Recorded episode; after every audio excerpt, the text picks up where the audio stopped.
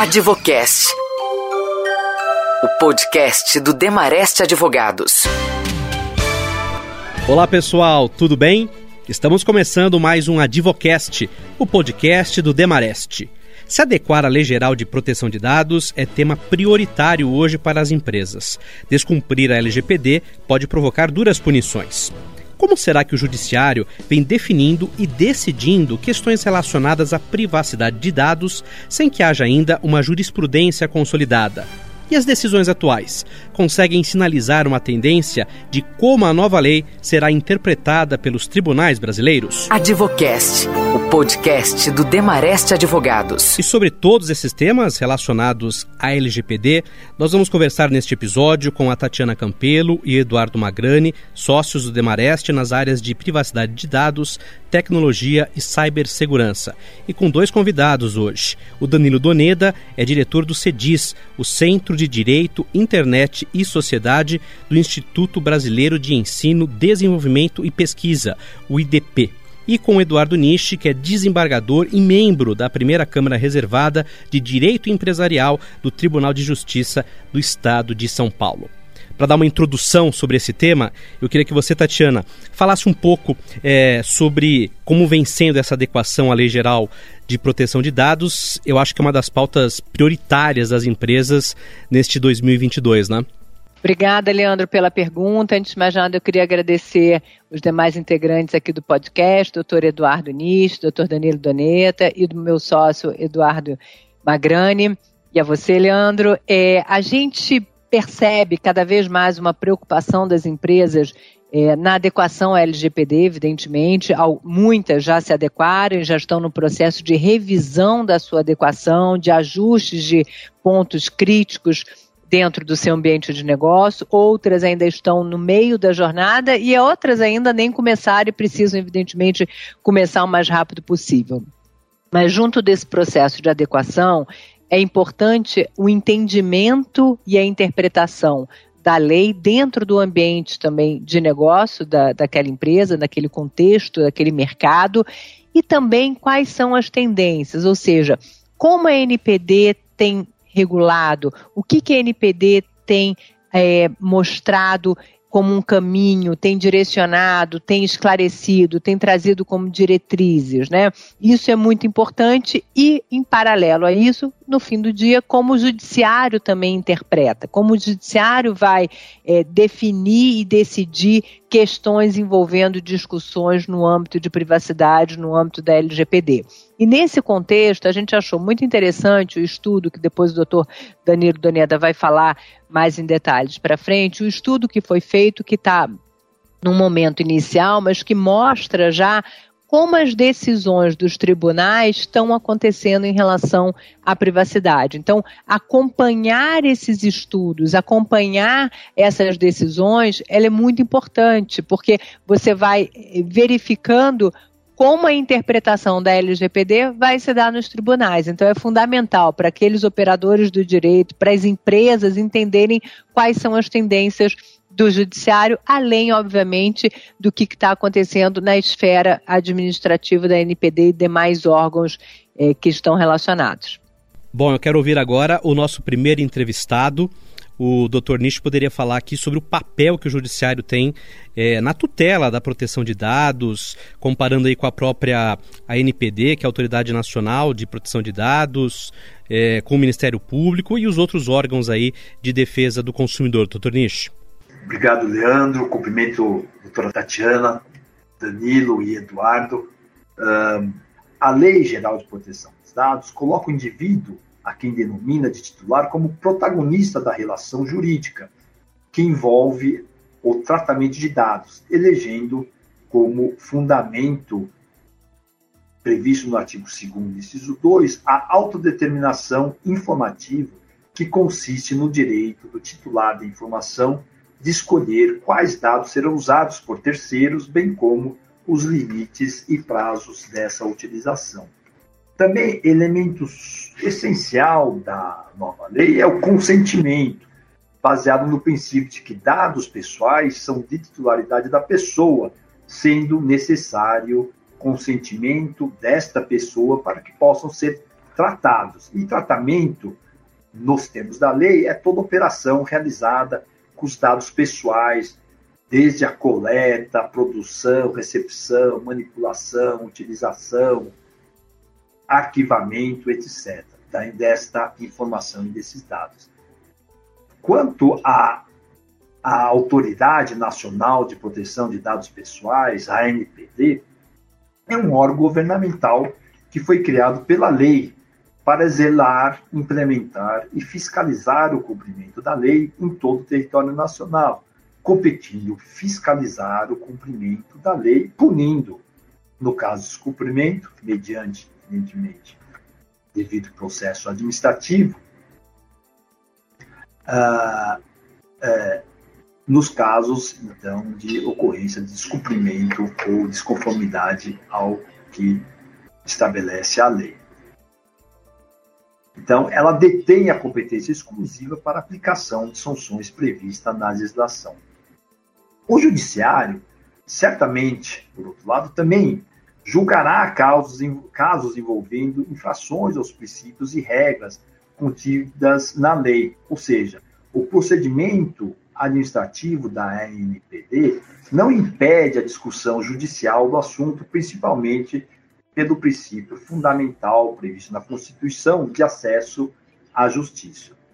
Inegável que a edição da lei é um foco fértil de conflitos relacionados também à responsabilidade civil por danos causados pelo não cumprimento das disposições previstas na lei que gerem lesões aos titulares dos dados. O palco, então, dessas ações de responsabilidade civil será o judiciário. É relevante também o papel do Ministério Público e de órgãos de defesa do consumidor na defesa da ordem jurídica e dos interesses das sociedades amparados na lei, diante de sua legitimidade ativa na proposição de ações civis públicas cabíveis na defesa de interesses coletivos ou individuais homogêneos.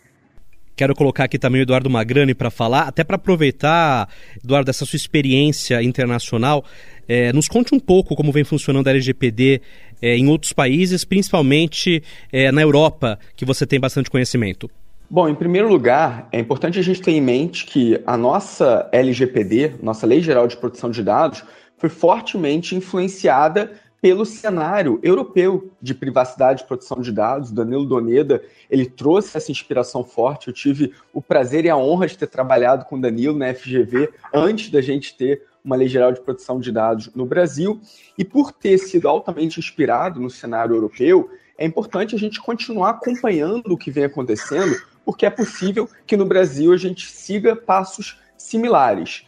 A, a, nossa lei ela difere em alguns pontos da legislação europeia.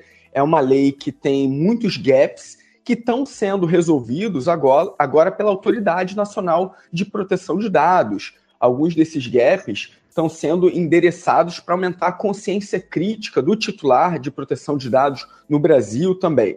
Mas a Europa, ela não tem esse como um debate novo. Na Alemanha já se tem lei geral de proteção de dados desde 1970. Outros países europeus também seguiram. A ideia de encarregado de Data Protection Officer já existe há muitos anos na Europa. Então já é um debate muito mais maduro.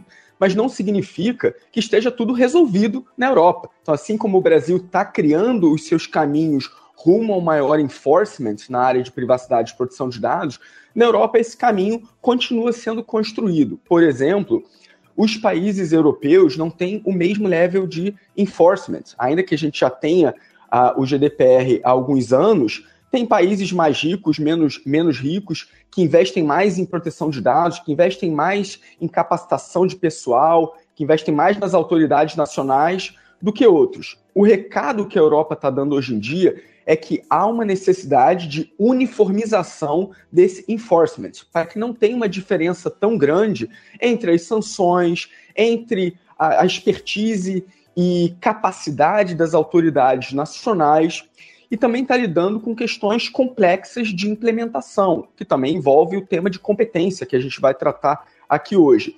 Então, a Europa já está discutindo um nível mais sofisticado a implementação da Regulação Geral de Proteção de Dados, que é o GDPR, e o Brasil pode e deve seguir esse debate internacional, já que a nossa lei foi fortemente influenciada.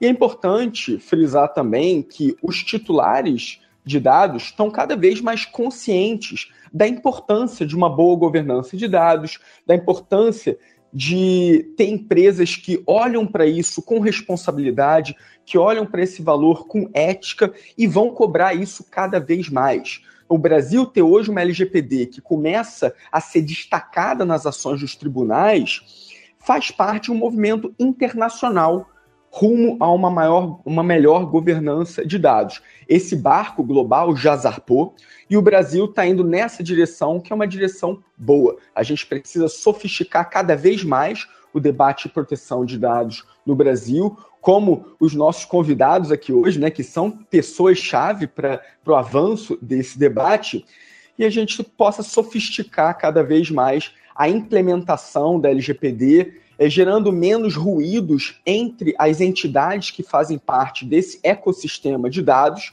e que a gente tenha cada vez mais é, ações interessantes, é, que a gente tenha cada vez mais sanções adequadas, aproveitando que agora as sanções da LGPD já estão em vigor, e a nossa autoridade nacional de proteção de dados, que é o órgão técnico ex expert né, nessa matéria, possa dar os subsídios necessários a esses vários stakeholders, né? Seja dando subsídios aos titulares, seja ao próprio judiciário, seja entidades de consumidor, para que a gente tenha um, um uníssono nessa área de proteção de dados no Brasil. Advocast. Informação com quem entende.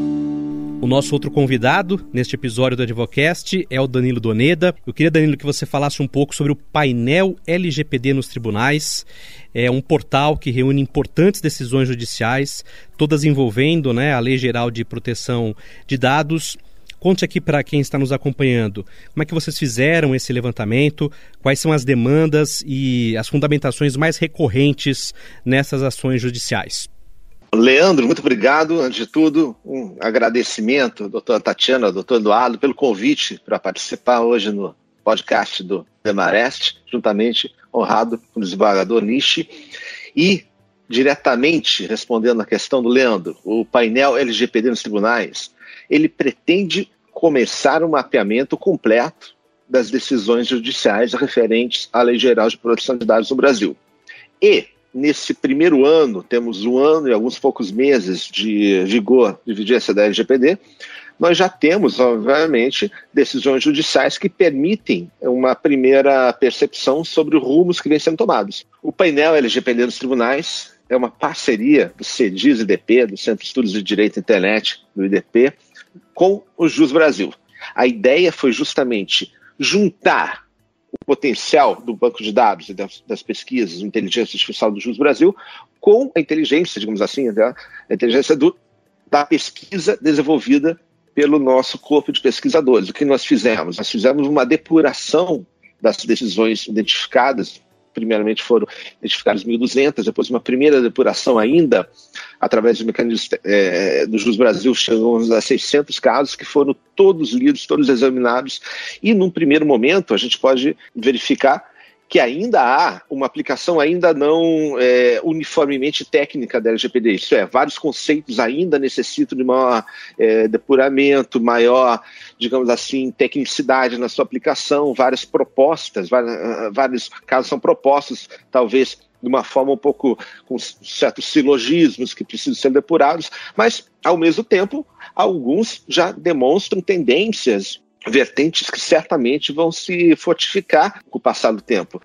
Eu acho que é muito importante é, esse trabalho que tem sido feito, porque justamente a gente vai conseguir não só ver o que, que, já foi aplicado, as tendências, as novidades e classificando. Talvez é, o doutor Danilo pudesse falar um pouquinho com a gente, é, explicar como foi construída essa classificação para poder ajudar as pessoas a entenderem quais são as tendências. E aí, quando a gente fala ajudar as pessoas, é ajudar, ajudar os praticantes do direito, sejam os advogados, sejam os próprios juízes, como também as partes, os interessados e empresas, para entenderem quais são as dinâmicas e quais são as tendências, que obviamente isso vai evoluir ao longo do tempo, como a gente já falou, a gente está no estágio inicial, mas é muito importante, desde o momento inicial, a gente entender é, o que está acontecendo e para onde está indo. Então, Tatiana, os primeiros artigos da LGPD são mais aplicados do que qualquer outro, do, do que os demais. O que é natural e no nosso diagnóstico denota o quê? Que nós estamos numa primeira fase, que é natural e saudável, inclusive, de depuração conceitual. Enfim, nós, nós demos uma atenção especial para alguns casos que são situações que nós identificamos que tratam do, do, do, da, da, aplicação da LGPD já com grau mais profundo, digamos assim, mais de, de maior complexidade e que eventualmente podem é, determinar tendências futuras. Por quê? Se a gente for fazer um, uma análise meramente quantitativa, a gente vai verificar que grande parte das decisões tem a ver com dano moral, tem a ver com pedidos de remoção de conteúdo. É uma primeira conclusão completamente válida. Agora, nós já conseguimos identificar alguns casos que a confirmar ou não no futuro, eu imagino que sejam alguns casos quais a, a, percepção, o direcionamento da jurisprudência, eventualmente da própria autoridade, pode ser fundamentais para que a gente tenha é, definição de caminhos a seguir. Por exemplo, nós verificamos muitos casos é, relevantes em termos de reclamações trabalhistas, aplicações da LGPD em relações de trabalho, que já é uma tendência, os próprios tribunais de trabalho, em certa forma, a gente verifica que eles, em alguns casos, vêm se antecipando até a outros, em, em, em, alguns casos, algumas decisões. Outros casos, compartilhamento de dados pelo poder público, que, aliás, é um tema que, não por acaso, está presente, infelizmente, cotidianamente no, no nosso noticiário, mas nós já verificamos alguns casos, um caso relevante, pelo menos, em que é, foi determinado que até o setor público deva seguir o princípio da finalidade, isso é, seja obrigado a tratar dados pessoais, ainda que não precise de consentimento, mas de acordo com a finalidade pública que, que justificou sua coleta.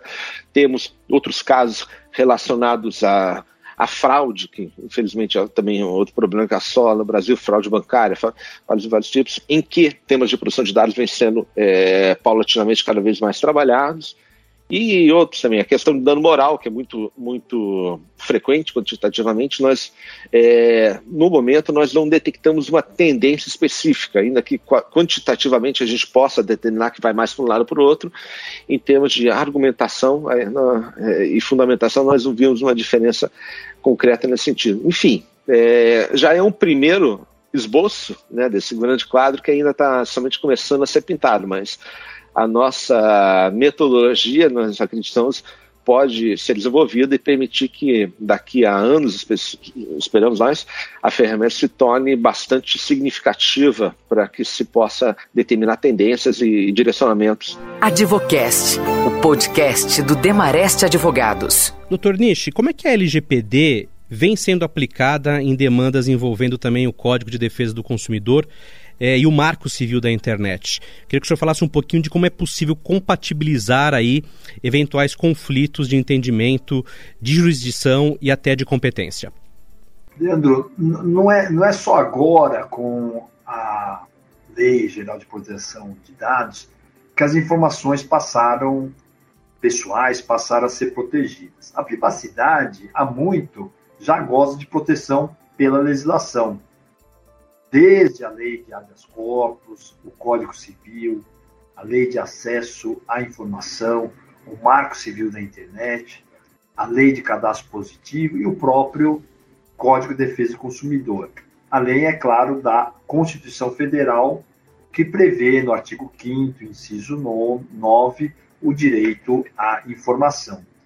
Voltando a, aos diplomas uh, eh, CDC e lei atual, existem alguns pontos em comum. Primeiro, o direito à informação, né, que já existia no CDC. Depois, o segundo ponto é a questão da responsabilidade objetiva e solidária, que também já era prevista no, no, no CDC e que também é contemplada nesta nova lei.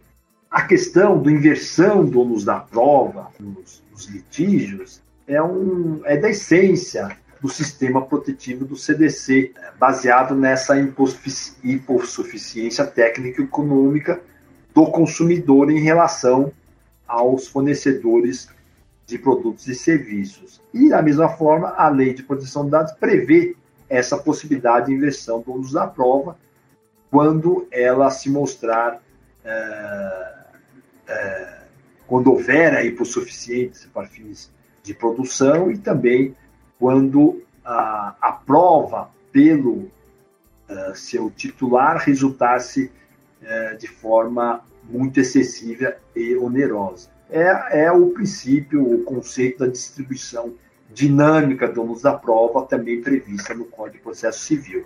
Também outra uh, intersecção entre os dois diplomas é a vedação à publicidade enganosa, que já era prevista pelo CDC e pela indução em erro do consumidor, por uma omissão, por exemplo, que deixa de informar sobre dado essencial do produto ou serviço, e que também tem previsão no âmbito da nova lei de proteção de dados. É, então, conclui-se que existe uma relação estreita e harmônica entre o CDC e a Lei Geral de Proteção de Dados, a lei, essa lei, a nova lei, permite também o uso de órgãos de proteção de defesa do consumidor para o requerimento de informações acerca de dados pessoais dos consumidores armazenados em diversos bancos de dados das empresas, bem como correção destes ou até a sua exclusão definitiva. O marco civil da internet também é,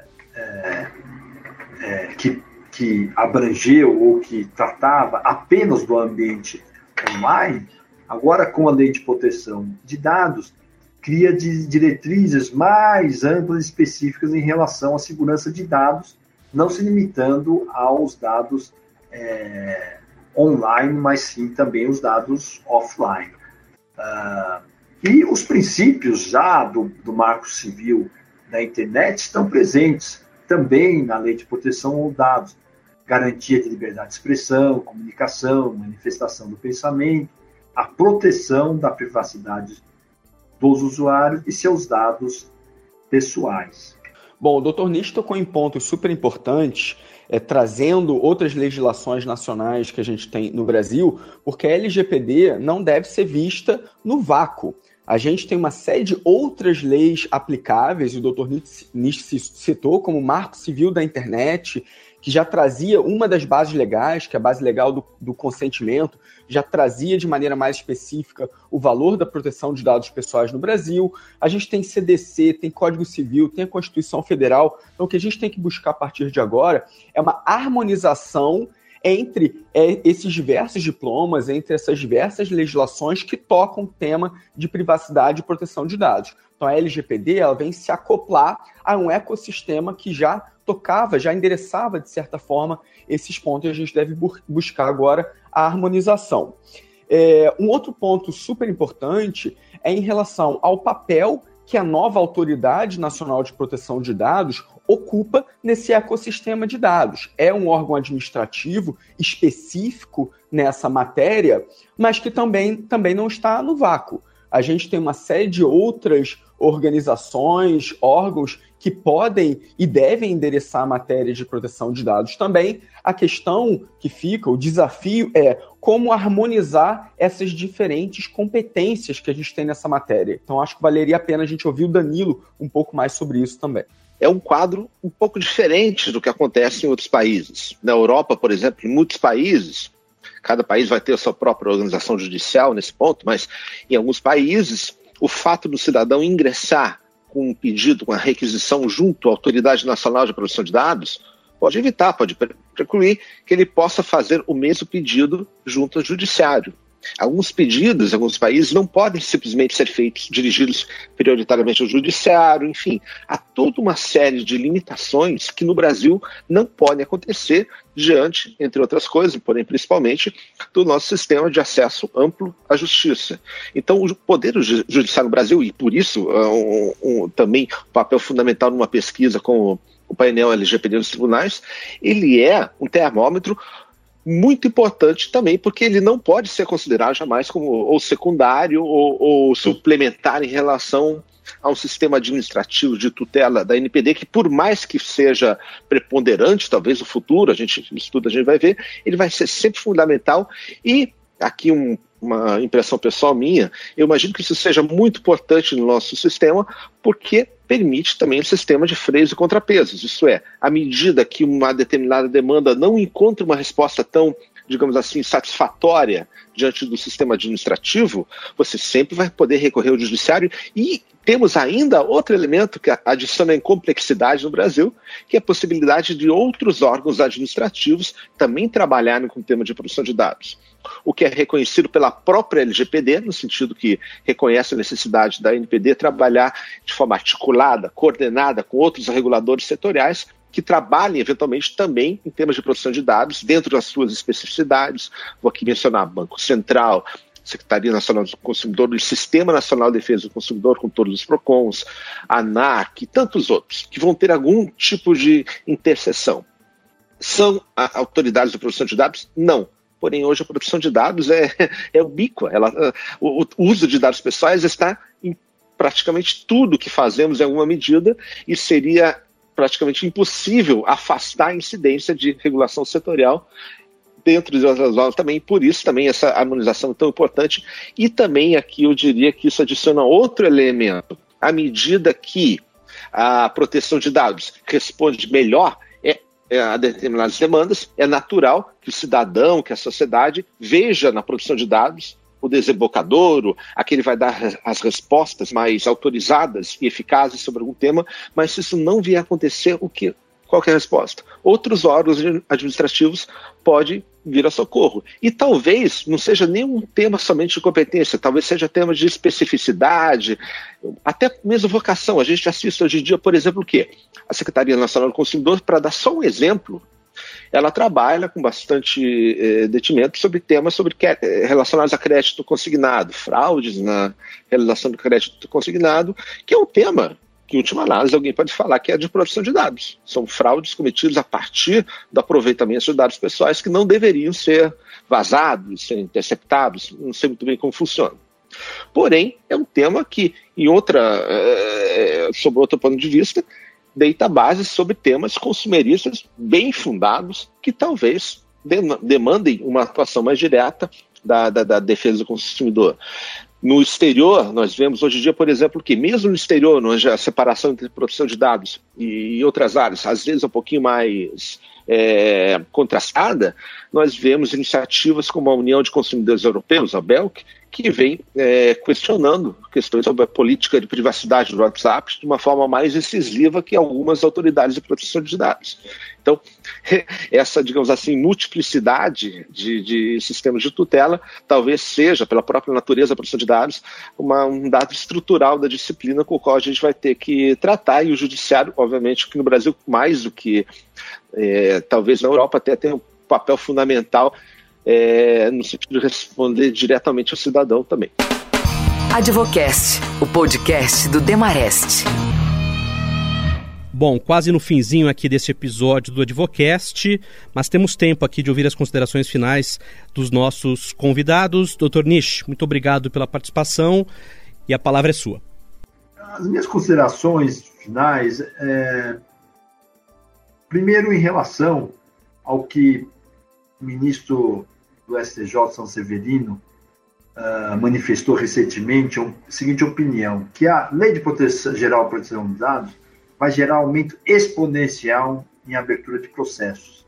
A Lei de Proteção Geral de Dados apresenta similaridades com o regime previsto no Código de Defesa do Consumidor, podendo gerar um impacto enorme no judiciário, assim como ocorreu no CDC. Aqui, entendo que de fato é um foco de muita preocupação, que pode até já agravar o, o, o número muito grande de demandas que o nosso sistema judiciário, uh, que tem o nosso sistema judiciário.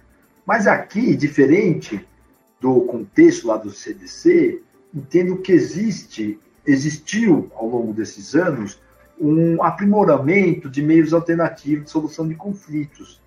Então, uh, entendo que será de extrema utilidade e necessidade a utilização de mecanismos alternativos uh, de solução de conflitos ou de prestação de informações pelo titular de dados, mediante autocomposição, seja para evitar o litígio, como para configurar e delimitar a resistência à pretensão uh, do acesso às informações, que é condição para ajuizamento da ação.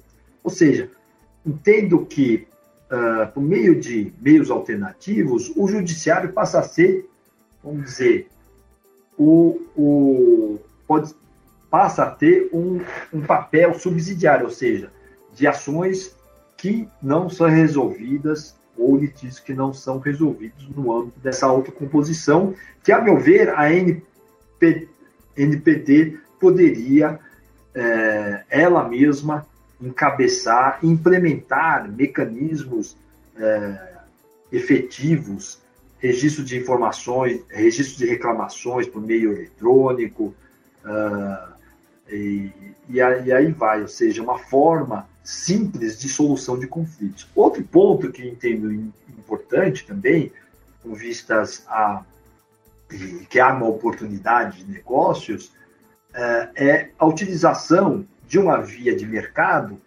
e não imputar apenas a, o enforcement da, da lei, a fiscalização à, à autoridade, à NPT, seria a, o desenvolvimento de instrumentos de seguro para, porque nós estamos falando aqui em responsabilidade civil decorrente de ou de uso indevido ou de acesso ou hackeamento que gere danos para os titulares dos dados e que pode ter, pode ser coberto por apólices seguros que levaria de uma forma indireta via uh, uh, dosagem do custo de seguro a um aprimoramento uh, indireto e mas muito eficaz da do, da forma como o o sistema de informações é tratado, que leva e é, levará certamente a um aprimoramento dos mecanismos de proteção de dados. Então, essas são, são as minhas considerações. Eu agradeço também ao Danilo Doneda e deixo o espaço aqui para suas considerações finais. Danilo. Obrigado, Leandro. Acho que já falamos bastante sobre pesquisa, sobre a situação do, da, da, tutela da LGPD. E, somente para finalizar muito brevemente, queria colocar que estamos no primeiro ano da aplicação efetiva da LGPD, após muita discussão, e acredito que uma maior atenção nos resultados de fato da, da, da, do sistema de tutela vai ser cada vez mais relevante, tanto para suscitar o cidadão, a sociedade, a confiança na LGPD, quanto para a gente determinar quais são os caminhos a serem tomados. A LGPD, vamos ser sinceros, ainda é, em termos de eficácia, uma promessa. Isso é, é natural que seja, porque há um certo tempo de adequação, de amadurecimento de todos os atores envolvidos, mas a partir do momento que cada vez mais nós vemos é, notícias sobre insegurança, sobre problemas relacionados a dados, a dados pessoais, a partir de certo momento você começar a ser cobrados os órgãos de tutela a que deem alguma solução eficaz. Isso nós começamos a ver no, no, no, através do judiciário, né? Isso é, nós temos basicamente ações de primeiro grau. Né? É, nós temos poucas decisões que tenham estejam grau de recurso, algumas questões mais complexas, representativas, foram casos completamente extraordinários que foram direcionados por sua natureza diretamente à sede constitucional, ao STF, que estão relevantíssimos, porém não, não fazem parte, claro, do, do, do, do, cotidiano né, que a gente vai, vai ter na matéria, mas eu acredito que uh, um próximo ponto de atenção nos próximos dois, três anos é, a partir de é, qual o momento o cidadão vai começar a sentir de fato efeitos positivos da LGPD e qual vai ser quais vão ser os atores responsáveis por isso. Isso vai determinar é, os próximos passos certamente a serem seguidos, pode determinar uma maior ou menor é, importância do judiciário. Qual vai ser a importância do judiciário? Vai ser em resolver os casos isoladamente, pessoalmente, ou vai ser na revisão de decisões ou de procedimentos da Autoridade Nacional de Proteção de Dados. Isso é uma possibilidade. Qual vai ser o papel da autoridade? Vai ser responder ao cidadão ou então regular, digamos assim, a produção de dados através de estabelecimentos de parâmetros? Porque aqui, parecido um pouco com a tutela do consumidor, nós temos duas demandas muito fortes, que é a primeira, atender casos particulares de indivíduos, de cidadãos, e dois, regulamentar situações para que o mercado tenha segurança no, na sua necessidade cada vez maior de tratar dados pessoais. É um, uma tarefa complicada, mas ambas vão ter que ser resolvidas e com esse, digamos assim, com essa multiplicidade de atores de reguladores, de, de, de jogadores no Brasil, talvez nos próximos anos o que a gente assista é uma delimitação de competência entre esses é, atores. Então, a gente está curioso, espero que o painel LGPD dos tribunais sirva para a gente ter mais clareza sobre isso. E agradeço demais o convite. Tomara que seja bom para todo mundo como elemento de reflexão. Legal, quero muito agradecer aqui aos nossos convidados, aos sócios aqui do Demareste, a Tatiana Campelo e o Eduardo Magrani, são sócios nas áreas de privacidade de dados, tecnologia e cibersegurança.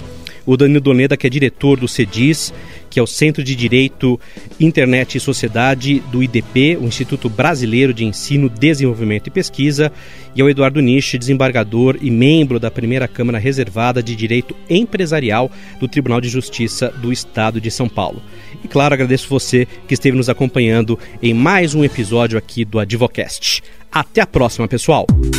Advocast, o podcast do Demarest.